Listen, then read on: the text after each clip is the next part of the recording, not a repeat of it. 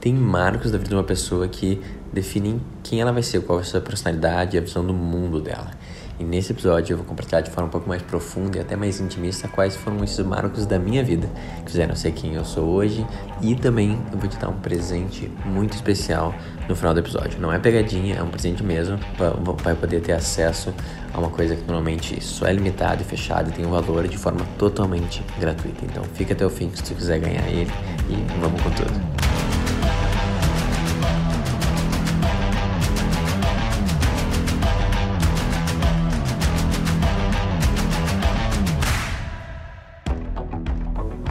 Eu sentei para gravar esse episódio, eu botei o nome ali, eu vi episódio 50. Eu falei, caraca, a gente já chegou no episódio 50, né? E, cara, 50 episódios é muita coisa, né? Vê por semanas, um ano tem 54 semanas, né? Então seria uma média quase de. Uh, lançando um por semana, seria um ano de, de podcast lançando um por semana. E junto com isso também, agora faz dois meses, a gente oficializou, o, a gente passou por um ano do, do lançamento disso tudo, né? Eu também acabei deixando passar. Então esse é episódio, na real, um pouco de celebração e comemoração que a gente passou de um ano fazendo essa brincadeira aqui e a gente passou de 50 episódios. Então já não é só mais um teste, não é só um, algo para ver o que acontece, ele é uma coisa sólida, né? Uma coisa sólida que a gente já chegou em milhares de pessoas, já recebeu bem dezenas de mensagens e, e eu fico muito feliz de, de ver essa coisa começou de um jeito até mais solto um, ter, ter chegado nesse, nesse nível, nesse corpo, nessa frequência, nessa quantidade, né? Então, esse é um episódio meio especial, celebrativo por isso. E eu achei que entrada mais justo que eu contar um pouquinho mais de, da minha história. E, e quais foram as grandes mudanças que eu passei que fizeram eu chegar até aqui e por que eu faço também esse tipo de trabalho através do podcast em outras formas, né?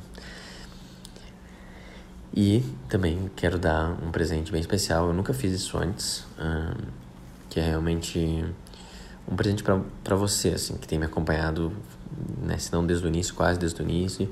Eu sinto que a gente tem essa relação mais próxima, quase mais intimista, né? A gente está mais acostumado um com o outro. E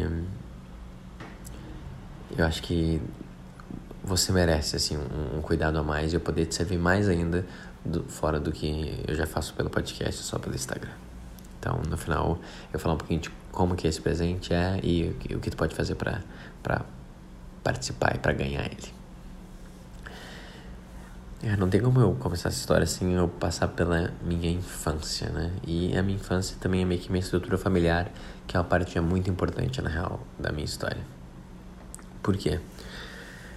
Um, eu, eu tenho um pai e uma mãe, né? Todo mundo. e eles me tiveram jovens, mas não muito, minha idade normal na época. Meu pai devia ter 27, minha mãe devia ter um pouquinho mais também. E eles já estavam juntos há alguns anos, 4, 5 anos. E três anos depois veio meu irmão. E o que eu, eu, me lembro do espaço que eu cresci, eu sempre fiquei muito próximo deles. Então, eu sempre eles tinham acesso a eles, eles sempre estavam junto comigo, assim. E a gente foi crescendo e eu, eu vi que na minha família a gente estar junto e a família era a coisa mais importante. Então era bem comum, tipo, ter algum tipo de compromisso, um evento, sei lá, segunda de, de noite. E eu falava, não, hoje eu não posso segunda de noite porque é o dia de ficar em casa e ver 24 horas em família. Tem episódio na Fox das 9 às 10. E na quinta também é o dia do cinema, e no final de semana a gente sempre vai em algum lugar no clube, nadar. A gente fazia tudo isso muito em família, assim. Então a gente era muito unido. A gente sempre se curtiu muito e gostou muito. Meu irmão também, eu dividi quarto com ele até sair de casa, né? A gente teve um quarto só até meus 20 anos de idade quando eu saí de casa. E, e ele, ele é meu melhor amigo, ele foi por muito tempo uh, meu único amigo e até hoje é, obviamente, é uma das pessoas que eu mais confio, me troco e abro para ele. Assim, eu tenho uma relação muito boa com ele, assim, bem de parceiro e de irmão. Que nesse dia que meu pai e minha mãe também eram muito parceiros, assim. E esse valor máximo como que a, que a família, acima de quase qualquer outra coisa, né? A gente não investia tanto na casa, ou em carro, ou em viagem, né? Era tudo pra gente se curtir mais e ficar junto. Um, fez eu ficar de alguma forma, agora que eu estudei mais, né, eu consigo entender, eu fiz ter uma, uma, uma relação de apego saudável e, e segura, né.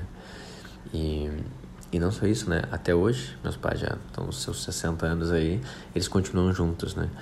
Então, essa estrutura básica familiar do pai e da mãe, unido como parceiros, eu sempre tive. Então, um, eu já tive essa referência de, de como pode ser um relacionamento e eu tive essa segurança máxima basicamente toda criança precisa, que é a segurança que o pai e a mãe, eles, eles são uma, um, uma estrutura que é inquebrável.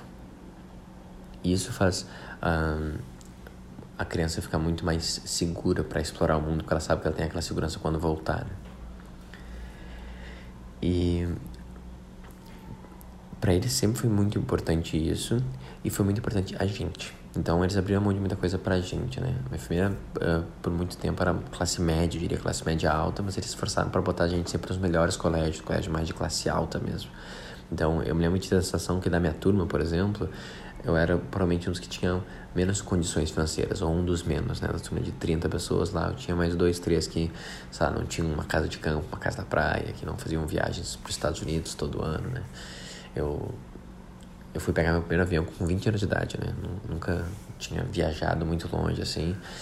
Então, era até no, no final de ano sempre tinha uma viagem escolar para ir para, sei lá, para Bahia, Porto Seguro, às vezes para Argentina. E era meio que junto com o colégio mesmo, mas, né, a gente que tinha, tinha que pagar, e eu nunca fui nenhuma delas, né? E os colegas achavam estranho, assim, ah, como assim tu não tem 5 mil, né, sobrando pra viagem? Eu falei, cara, não sei, mas acho que ele não tem, não. e, não, foi, isso foi é, tranquilo, nunca me gerou um, um embate, assim, e falei assim, caraca, olha que horrível, olha como eu tenho menos dinheiro, isso sempre foi, foi de boa, assim, mas tinha essa diferença. Só que isso fez eu ficar muito seguro e ter uma, uma autoestima alta também e, e, sei lá, me ser sempre meio otimista em relação à vida.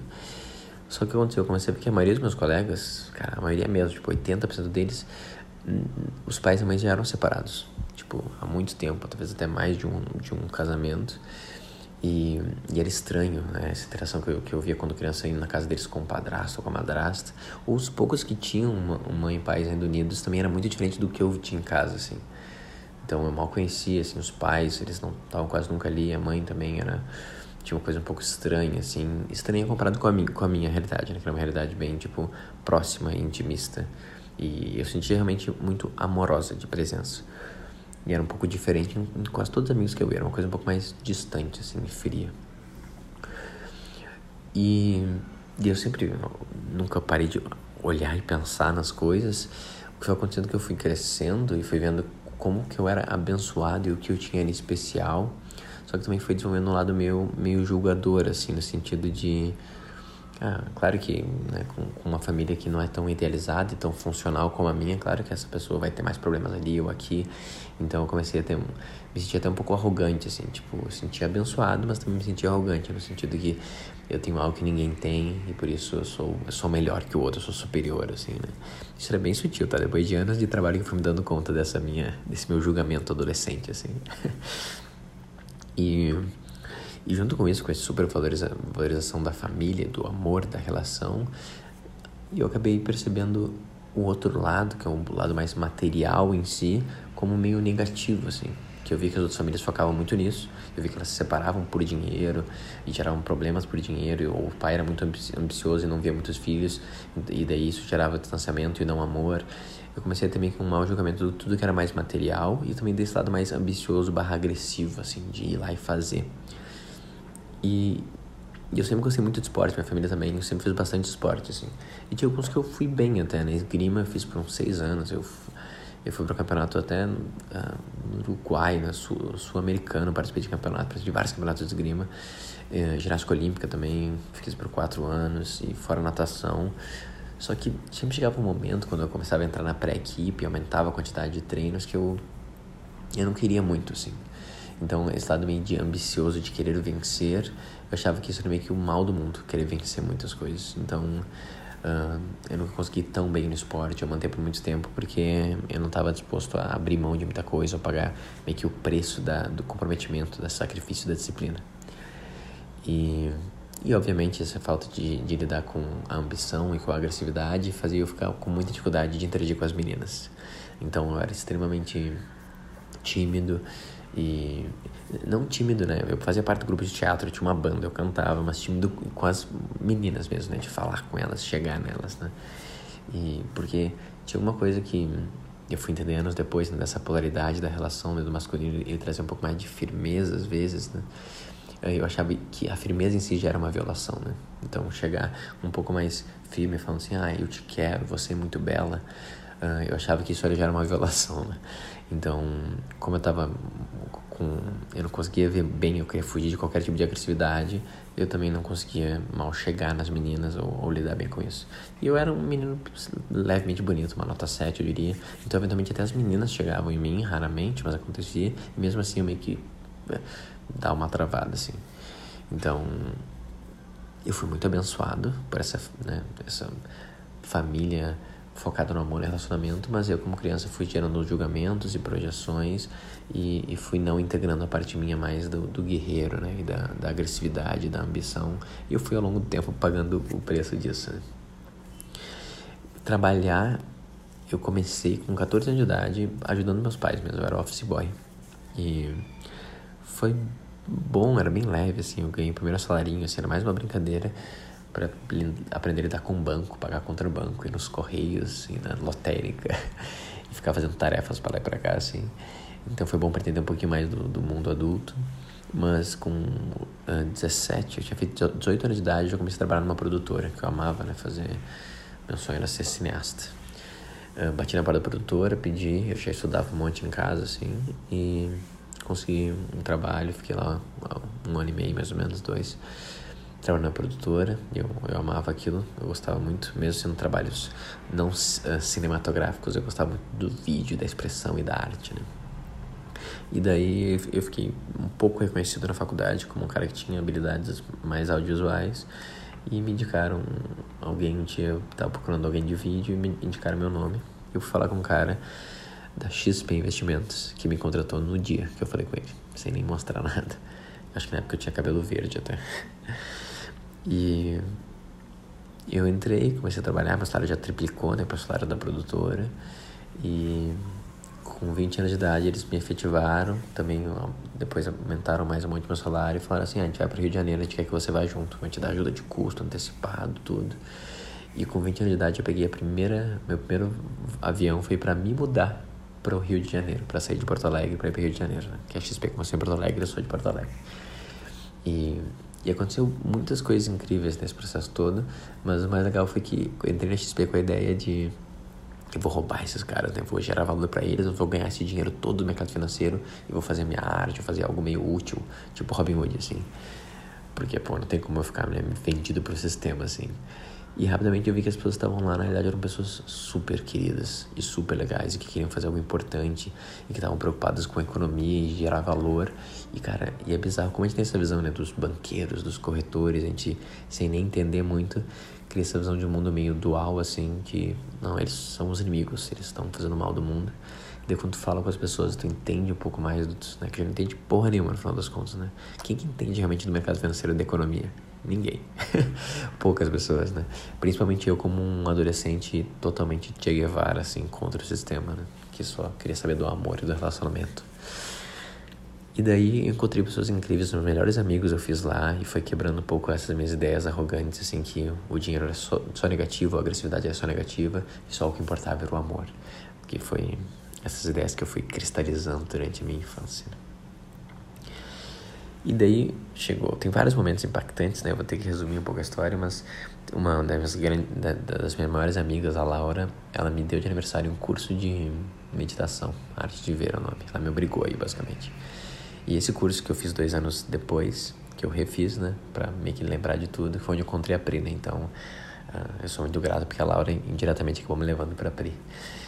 E, mas a primeira vez que eu fiz, já que foi quando ela me deu o curso, eu durante esses cinco dias de meditação, assim, foi a primeira vez que eu senti, mais no final, que estava uma meditação mais profunda, que eu não era só o meu corpo, né? Eu não era só nem esse indivíduo, nem o Adriano em si, talvez eu era. Eu comecei a ter um momento que eu senti meio que minha consciência expandindo, saindo para fora do meu corpo, assim, eu senti que eu era meio que toda a sala e todas aquelas pessoas. E foi até expandindo um pouco mais, assim. E é muito doido uma experiência dessa mais transcendental, que não tem muito como explicar, assim. Tu tem que, ou tu já tem ela alguma vez, ou tu não teve. e, e daí se tu não tem, é muito fácil imaginar assim, ah, esse cara tá claramente delirando, aí não tem a mínima ideia. E daí tu não vai nem querer se botar numa situação onde tu poderia ter ela. Tipo um curso desses. Ou... Um, uma, missa, né, uma reza, um retiro em si mais espiritual, ou às vezes tu é forçado quando tem um ente querido que está perto da morte, ou quando tu vê um nascimento também, um bebê que recém nasceu, tem experiências que sacodem um pouco essa tua sensação de ah, eu sou o indivíduo, eu sou o corpo. E ou se tu fizer, tem amigos que já, já fizeram o Santo Daime, por exemplo, o Ayahuasca, tem como né, alguns tipos de psicotrópicos fazerem essa sensação de expansão de consciência e tu sentir que, cara, talvez não seja só essa coisa material aqui, tem algo além disso. E isso mudou totalmente para mim, porque por mais que eu sempre fui um cara a favor do amor, e amor é tudo que importa, eu ainda era muito uh, o amor do mundo, né, o amor material. Eu não tinha muito. Eu, eu tinha uma ideia bem. Não existe nada, não existe nada além da vida, não existe Deus, não existe alma. É só tipo macacos evoluídos tentando ser mais felizes e o amor é o jeito de ser mais feliz. Então eu sempre fui muito materialista e niilista. E nesse momento uh, começou a meio que rachar um pouco essas ideias. Eu falei assim, cara, talvez existe algo muito maior do que isso aqui, muito maior do que eu. E eu em si nem sou só o que eu acho que eu sou. Daí desde então, cara, foi tipo um mergulho sem fim, assim. Hinduísmo, grupo de estudo de Bhagavad Gita, lendo o original em sânscrito, um, espiritismo, budismo, né, taoísmo, mais recentemente catolicismo em si, o cristianismo, a Bíblia, né, e fora uh, a psicologia, a programação neurolinguística e crenças e polaridade, e desde então meio que não parei de estudar porque eu fiquei apaixonado por esse mistério do comportamento humano, da psicologia, da mente humana, das relações humanas. E então foi um mergulho sem fim, né? Retiros de quatro dias sem falar uma palavra, e retiros de meditação, retiros de yoga, e muito estudo e muito grupo. Eu fiz um grupo uh, de homens, né, que eu ministrava por algum tempo. Fiz um workshop de relacionamento, atendimento de, de casal, que eu abri depois do momento uma empresa, eu e minha esposa, para tratar só relacionamentos. E, cara, teve uma, uma bagunça inteira no meio desse caminho, assim. Mas um ponto que é o segundo ponto marcante, que é o que eu queria compartilhar e encerrar a história com ele, foi com 28 anos de idade, então foi sete anos depois desse primeiro momento, que estava bem mais profundo no mergulho, já estava com a Pri também há uns quatro anos, né, três anos. A gente fez uma coisa chamada Retiro de Leitura de Aura, que é um retiro de Piracanga, uma comunidade da Bahia, e a leitura de aura é, um, é uma ferramenta terapêutica, mas você pode meio que ler a aura de alguém uh, no sentido de ajudar ela a desbloquear um pouco o que está acontecendo agora. Tu pode ler a tua própria também. E é basicamente uma ferramenta terapêutica. E o retiro eles são sete dias e cada dia a gente trabalhava um chakra. Se tu não sabe o que é o conceito de chakra, ah, ele é um conceito, ele até tem várias similaridades com as 12 camadas do Olavo, é engraçado ou com o Ken Wilber também, as camadas do Ken Wilber, ou um jeito talvez mais fácil de entender a pirâmide de Maslow.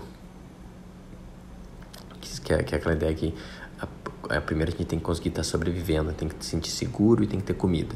Depois a gente vai cuidando mais do, dos outros, das relações, depois, e vai crescendo até uma parte mais, tipo, ah, de melhorar o mundo como um todo, né? É uma coisa mais sutil até uma coisa mais densa. E e os chakras literalmente eles estão, né? Um tá bem embaixo, assim, na área pélvica, vai subindo na barriga, no peito, na garganta, até a cabeça.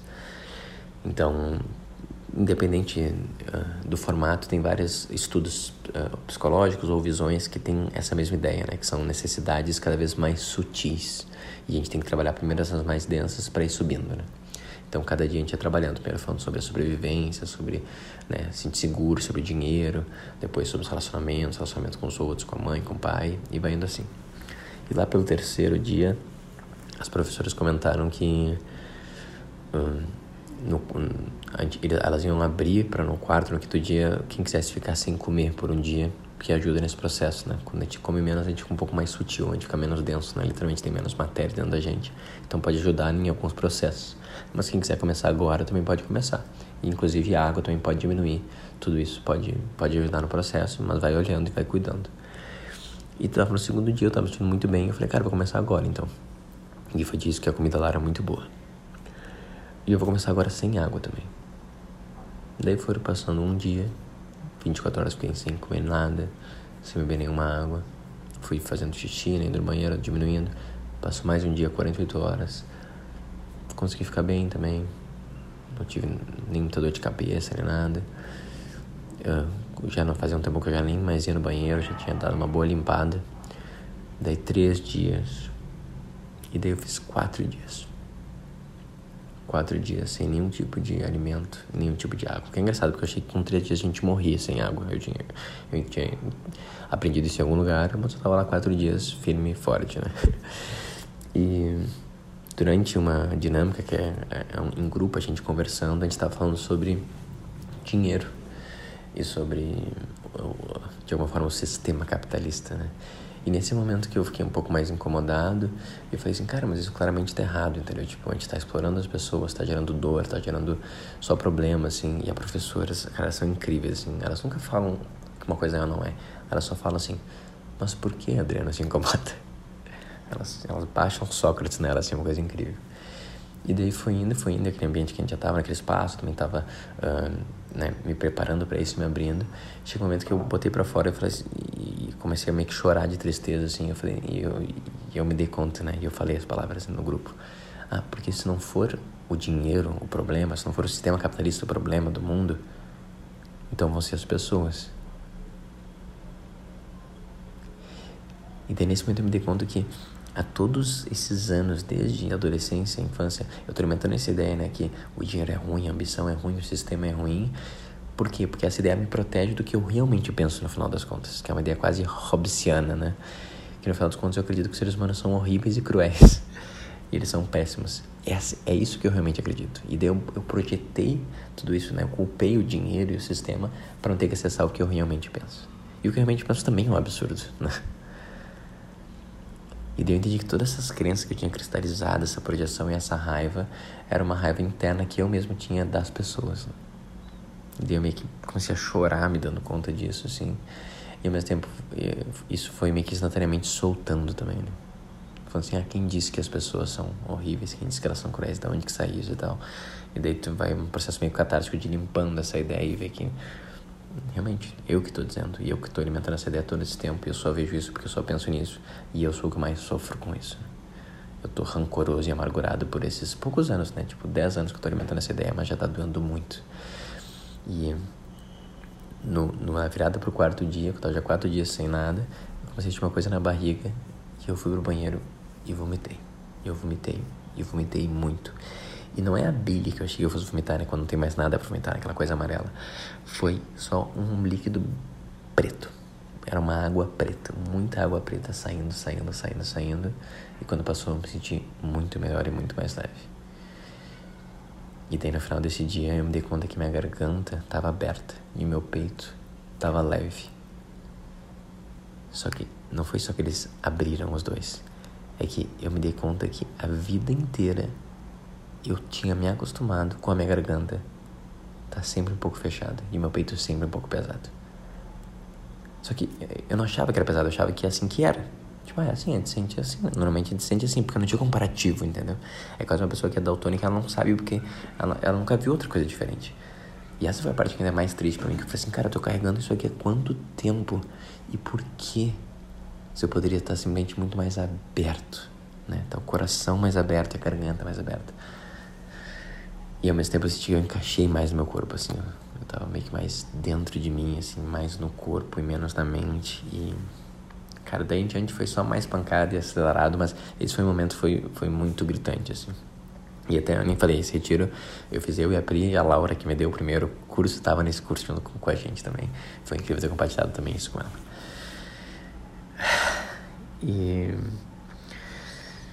é isso, né? Desde então eu deixei de ser uma criança que era muito julgadora e amargurada e não conseguia acessar a agressividade para realmente um homem, né, que é um marido agora e é um pai e de alguma forma integrou bem mais a agressividade e com isso eu consigo ser um homem mais íntegro e melhor. Eu consigo ir atrás do que eu quero e, e até funcionar melhor profissionalmente. E, e, o maior presente foi que antes ficava julgando todo mundo, falando que era certo, que era errado. Agora eu simplesmente, tipo, não, eu não perco mais tempo pensando em. Basicamente, o que as pessoas estão fazendo de escolhas certas e erradas, e quem que tá indo bem ou quem indo mal.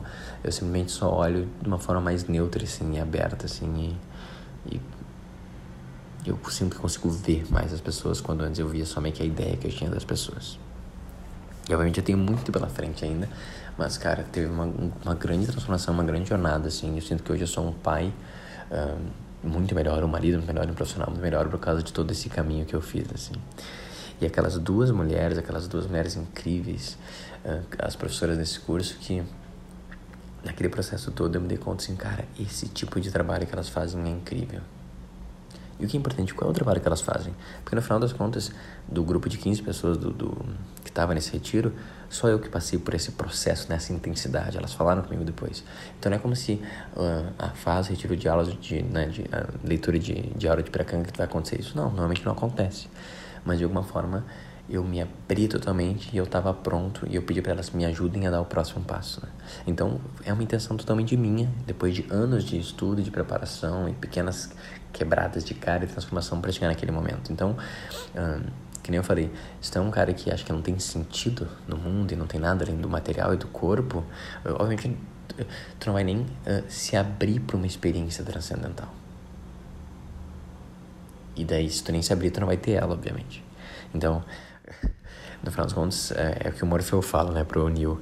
Uh, eu só posso te mostrar a dor. Ah, eu, eu só posso te mostrar a dor. Eu falei, eu só posso te mostrar a porta, mas é você que tem que escolher atravessá-la.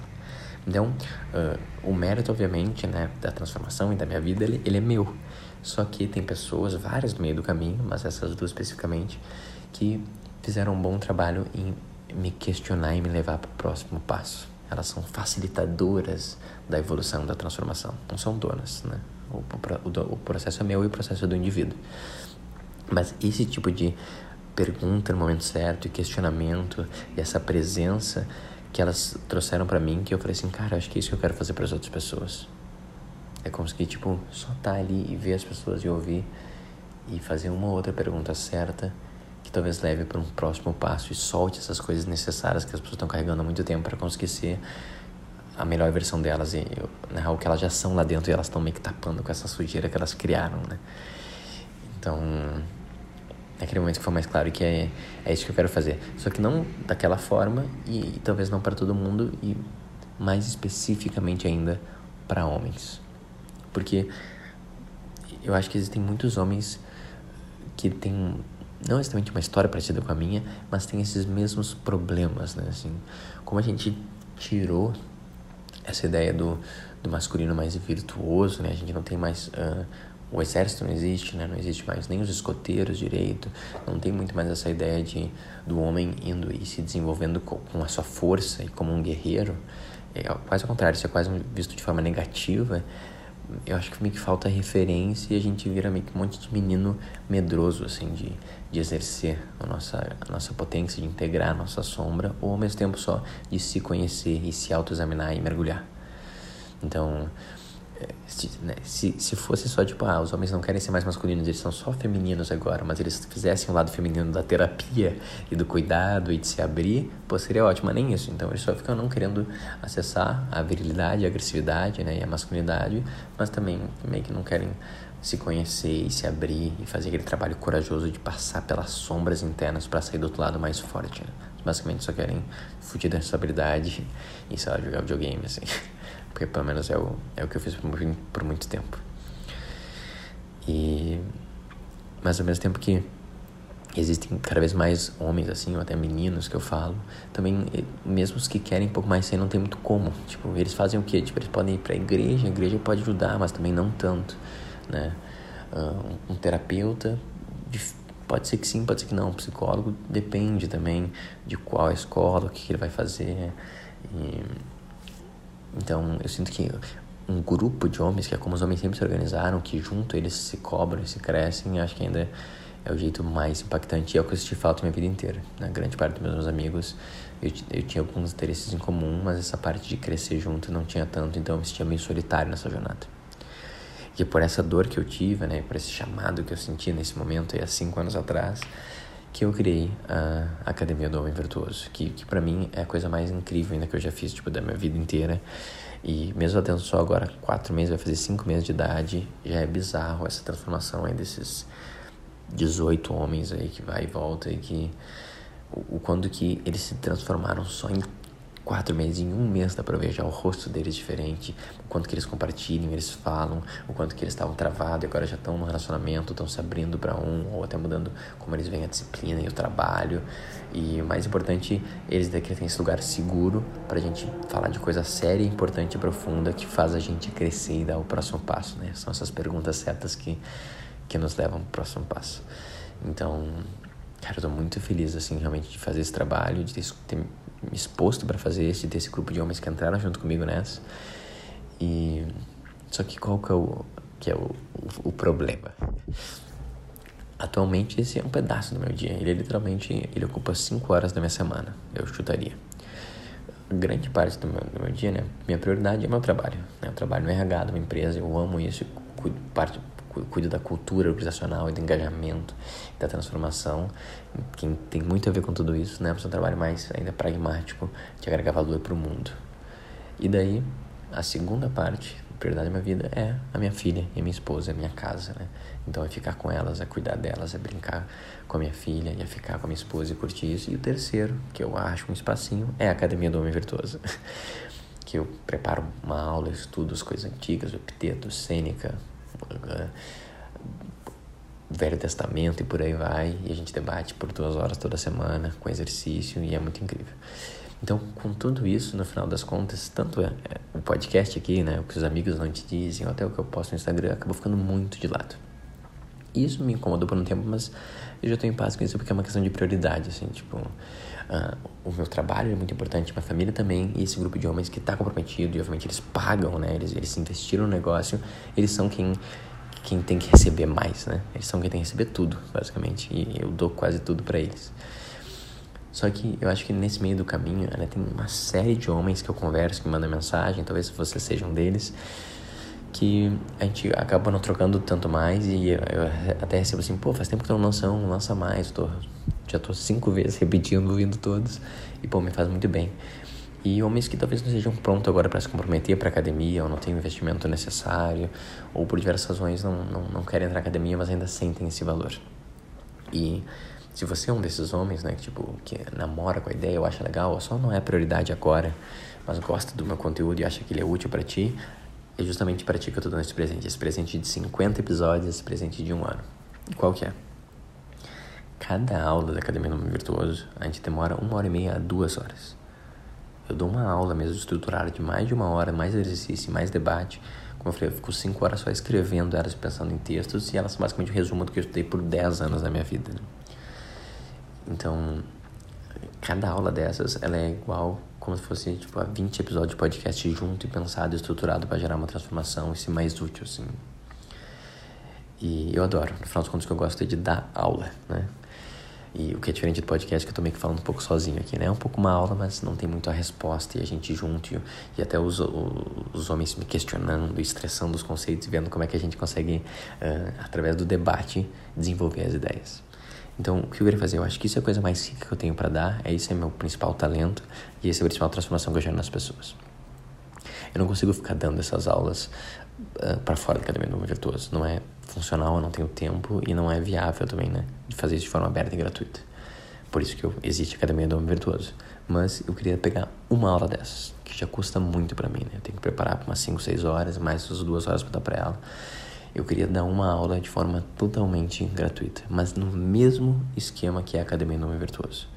Então, ela não é aberta, ela é no Zoom para quem uh, se cadastrar e né, um e-mail direto, a gente vai meio que se olhar face a face, eu insisto para que todo mundo que puder realmente ficar com a câmera e a gente conversar, e puder até trocar, todo mundo falar um pouquinho assim. Então, é um grupo fechado e intimista para a gente debater um conceito mais profundo, com exercício e realmente ter essa experiência dessa uma aula da Academia do Virtuoso.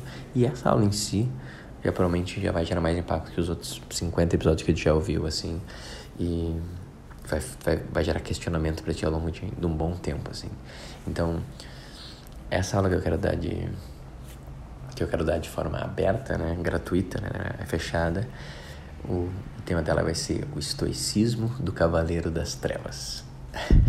então, resumidamente, não quero entrar muito em detalhe. Uh, a base do, do, dessa aula, que eu, eu, gosto muito de usar essas metáforas, imagens, né? Então a gente fala de Caim e Abel, a gente fala de, do Busca de Santo Grau, mas quero fazer uma, uma metáfora, uma imagem um pouco mais recente, que é o Dark Knight, do Christopher Nolan, né? O segundo da trilogia. Então a gente vai usar esse filme para debater um pouquinho mais de qual que é o estoicismo que o Batman está exercendo ali, meio que quase o contraponto que o Coringa faz do outro lado, né? E qual é esse meio que nosso Coringa interior também. Então, exercícios para a gente ver onde a gente está cedendo para esse nosso lado mais caótico e como a gente pode se manter mais centrado e estoico, como o Batman nos mostra de, em vários exemplos nesse filme. Uh, vai ser bem, bem animal, estou bem feliz com esse tema. Uh, eu acho que às vezes filmes mais recentes é mais fácil a gente conseguir se aprofundar e fazer os exercícios. Então, cara, se tem interesse de dar uma mergulhada mais intensa e diferente no estoicismo, pegando um filme que eu acho maravilhoso, que é o Dark Knight, e sentir essa experiência da Academia do Homem Virtuoso para já estar tá uma transformação, já meio que encontrar até outros homens que, independente se, né, se for continuar ou não, tu já de repente ele fazer alguma amizade, né, se conhecer e começar a se conversar, que nem é o que acontece com grande parte dos, dos homens da academia agora. Cara, vai ser muito legal te ter como ele é intimista e fechado, um, eu vou ter, vou ter, ter um limite de, de, de, vagas, né? Esse vai ser o jeito de conseguir controlar. E eu vou ofertar também pra galera da academia, como se fosse uma aula bônus, porque eles merecem, eles que me apoiam desde o início, eles que fazem o negócio ser viável, assim. Então, no final, vão ser poucos espaços sobrando. Uh, então, se tu tiver interesse, me manda uma mensagem num DM no Instagram ou clica no primeiro link lá do meu Linktree para se inscrever e eu vou te dar a resposta do passo a passo se tu conseguiu o teu lugar e, como para participar. Mas, cara, se der tempo ainda, se tu tiver, se tu tiver algum amigo também que fala assim, cara, acho que pode ser bom para ele, conhecer mais de estoicismo, de jeito até mais leve, mais divertido, mas mais profundo, comparando com o Batman, pô, manda para ele também. E eu acho que vai ser legal, assim, poder dar essa essa aprofundada com, com o meu principal serviço, que são essas aulas que eu monto para mais gente e de um jeito mais, uh, mais aberto, mas também mais controlado, né? Então, esse é o meu presente, eu tô bem animado para dar ele para ti. Eu vou trabalhar pra caramba para gerar ele, mas eu acho que, pô, tu me acompanhou até aqui, provavelmente tá um tempo comigo, já me sinto mais amigo íntimo. E, cara, tu merece para saber que eu me importo contigo e o que me importa, afinal dos contos, é gerar valor para ti, né? Então, pô, isso é o jeito que eu pensei que é a melhor forma de, em menos tempo, gerar o um máximo de valor para ti. Então, se tu quer esse valor, se tu quer esse presente, manda uma mensagem, se inscreve lá no meu Instagram e vamos com tudo para essa aula especial presente de 50 episódios em um ano de O que seus amigos não te dizem. Muito obrigado por ficar até aqui. Uh, depois também quer mandar mensagem falar o que, que tu achou da minha história, o que, que tu achou em comum, quer conversar. Pô, o legal é a troca também. Então, me chama lá no Instagram e a gente bate esse papo. Eu espero que tu tenha um ótimo resto do dia e até a próxima.